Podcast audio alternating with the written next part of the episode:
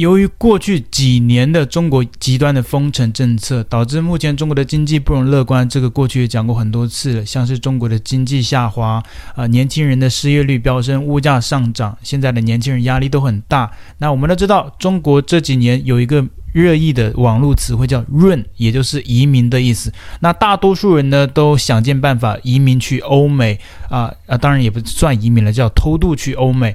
但是欧美对于他们来说，对于大多数人来说都是非常困难的。那几个月之前，我们有看到中国一些年轻人选择去越南。那越南跟中国是有边境接壤的，所以相对来说是非常简单的。当然偷渡也是很困难的了，只是说相对于欧美国家来说要简单得多。在以前来说，根本想象不到的，中国人要偷渡去越南寻找生机、寻找工作。那当然，当时在中国的新闻报道上，有一部分人被抓回来了。那前不久呢，中国还有年轻人偷渡去柬埔寨。那越南跟柬埔寨不一样的，越南好歹跟中国还是比较接近的，柬埔寨这样的国家应该是贫穷、比较落后的。所以，为什么还有中国人被骗去呢？所以说的比较直接一点，就叫骗去的，因为。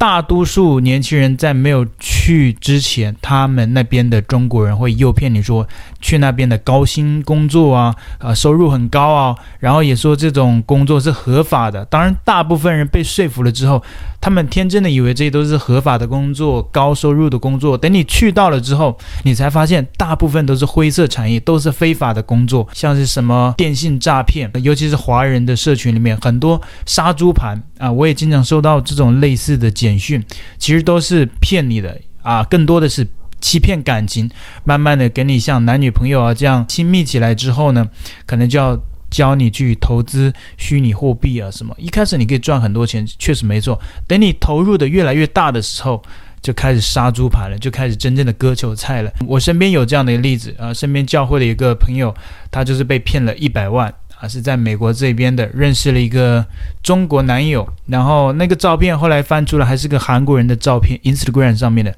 假照片，我不知道他们怎么做到还可以跟你视讯。所以说这些网络的诈骗呢，手段非常的高明，大家真的不要被网络上的一些东西给冲昏了头脑，一定要理性，不要随便的去给别人捐钱、抖内或者是啊、借钱，或者是。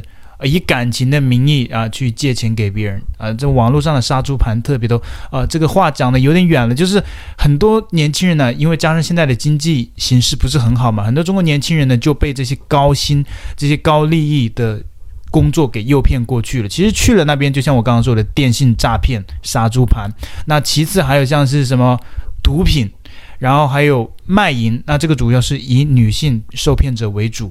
那今天要讲的一个是前不久中国的一个女生啊、被诱骗去柬埔寨啊、她可能是比较幸运还是怎么样逃出来了。但是她逃出来之后，神志也已经不清了，已经被摧残的没有正常的一个正常人的思维，但大概的话她还能沟通。呃，然后被当地的路上的游客还是中国人遇到了，就问她。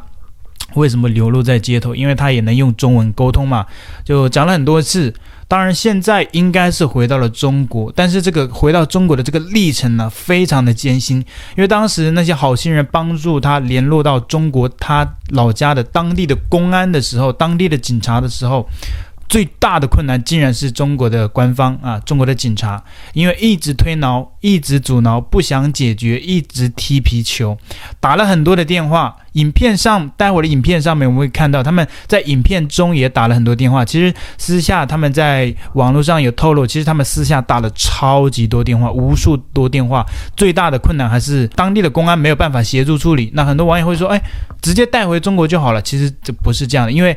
他没有护照，他也不是个合法的出境的程序。那你回来的时候，不是你想回来就回来，你要办很多的程序，必须要啊、官方来进行一个协调，你才能回来。除非你继续用这偷渡的方式偷渡进来。当然，偷渡是很困难的，所以说他必须要当地的公安呐、警察这些官方去帮忙处理。可是官方一直拖了很久，呃，也最后不知道是迫于公众压力还是怎样。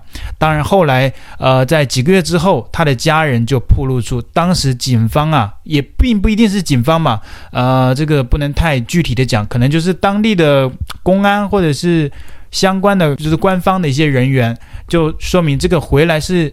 有费用的，不是这么免费就把你的女儿给接回来了，你至少要付点钱。啊，这这点钱后来透露说也不是一小笔哦，也不是说几千块、几万块，政府那么有钱，都是每一个百姓的纳税钱。那你收了那么多纳税钱，你肯定在一些突发的状况、人民、公民、公众有需要的时候，你就应该把这些钱拿出来去啊、做这样的一个动作，做这样的一个帮助协助，对不对？为什么还要像一个交易一样？后来是接回中国了。只是说这个过程呢、啊，真的非常的艰辛。你哪里人？中国人吗？不懂啊。不懂啊？越南。柬埔寨人还是中国人？你是中？你叫什么？不懂啊。名字？你叫什么名字？叫空安。啊？啊叫什么？空安。有点像中国人啊。嗯，怎么？你家是哪里的？家家是哪里的？你家是哪里？不是中国人，哎，说话像中国南方那边口音啊。你不是中国人呐？你是不是中国人呐？是中国人，我给你送回去。一位在柬埔寨开餐馆的中国大哥，本想给在自家餐馆门口徘徊不走的流浪女孩送盒饭吃，却意外发现这女孩从长相到都非常像中国同胞。但因为当时女孩并没法准确表达，让大哥没法印证自己的想法。所以他只能在拍好视频后放女孩离去，但同时大哥也把视频放在网上，希望能找到认识女孩的人。很快就有网友认出这女孩非常像之前被高薪诱惑骗出国的广西女孩黄某，并找到了这位女孩之前的视频。虽然已经判若两人，但眉宇之间还是能看出点相似之处。热心大哥在得知这一消息之后，担心女孩出别的意外，连夜和朋友一起出门寻找。最后，在一处公园的长凳上发现了女孩。与此同时，通过网络平台，热心大哥也与女孩的哥哥取得了联系。看一下，你认识他吗？这谁呀？是不是你哥哥？是不是你哥哥？如果你们不配合的话，那这个安妮这个东西是吧？我们也没办法处理。可能人家陈队长，人家也没办法处理，好吧？去我们当地派出所问，他说现在叫我们先不不用着急，等他们等我们这边派出当地派出所呃联系你们那边，其他叫我们什么都不用管。他这样说，我们当地派出所这样说。哎呦，现在你等来等去总找不到人，知道吧？今天找人很麻烦的。对呀、啊，转了一早上，我一晚上没睡觉，从我三凌晨三点我店关门之后。到现在找找安妮找了一晚上，如果说现在不管的话，人等一下跑掉，再找不到她了。我这边发动了我身边所有的朋友都在都在帮忙找安妮。如果说你们现在如果说说不用管他的话，那等一下那我们也不会管了。这个东西真的我们能精力也有限。可能是发现女孩的家人对女孩的紧张程度还不如自己，热心大哥也有了点脾气。但在确定他家里人没有放弃女孩之后，大哥也松了一口气。不仅带她吃饭换装，更是把女孩送到医院检查了一番。不幸中的万幸，在众多好心人的照料下，女孩不仅慢慢的恢复了些神智，而且通过医院的检查，女孩身体并无大碍。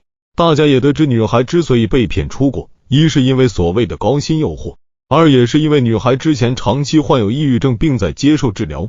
就在快要痊愈之时，女孩却偷跑出门，这才给了骗子可乘之机。为了让女孩更方便和家里人联络，还有好心人给女孩买了个手机。女孩看上去也非常高兴，也希望他家里人能尽快安排好把他接回家。那刚刚看完这段影片之后呢，就像我之前说的，呃，大部分被骗出去的都是基本是从事电信诈骗、毒品交易，还有卖淫交易等等的。那刚刚这个女生，我看了她的状况，我觉得。八九不离十，百分之八十的概率以上，她都是被骗去性交易，然后加上她的这个神智已经被摧残的。其实这种事并不是第一次，尤其是在疫情之前也是有的，并不是说疫情之后才有。疫情之后是案例多了，可能更多人压力比较大了，都想要出去工作，被高薪诱骗出去。疫情之前也是有的，那时候有。女性被骗去东南亚，基本上都是从事卖淫。那接下来我们看一只疫情之前发生的，也是一名中国女生被诱骗至东南亚进行性交易，然后那个环境非常的恶劣，就每天逼她做生意，因为自己的生理期来了，没有服务好或者是没有接待好。然后就被那个上级啊随便殴打，然后言辱辱骂。所以这样的女生在那边待一阵子出来，你想想，神智肯定会被摧残，精神肯定被摧毁。喜欢我的频道，请记得帮我按赞、留言，一定要开启小铃铛哦。另外，你可以透过加入频道会员以及影片下方的超级感谢，包括不略过广告、观看一遍赞助频道。你的中国好朋友陈老师，我们下期见。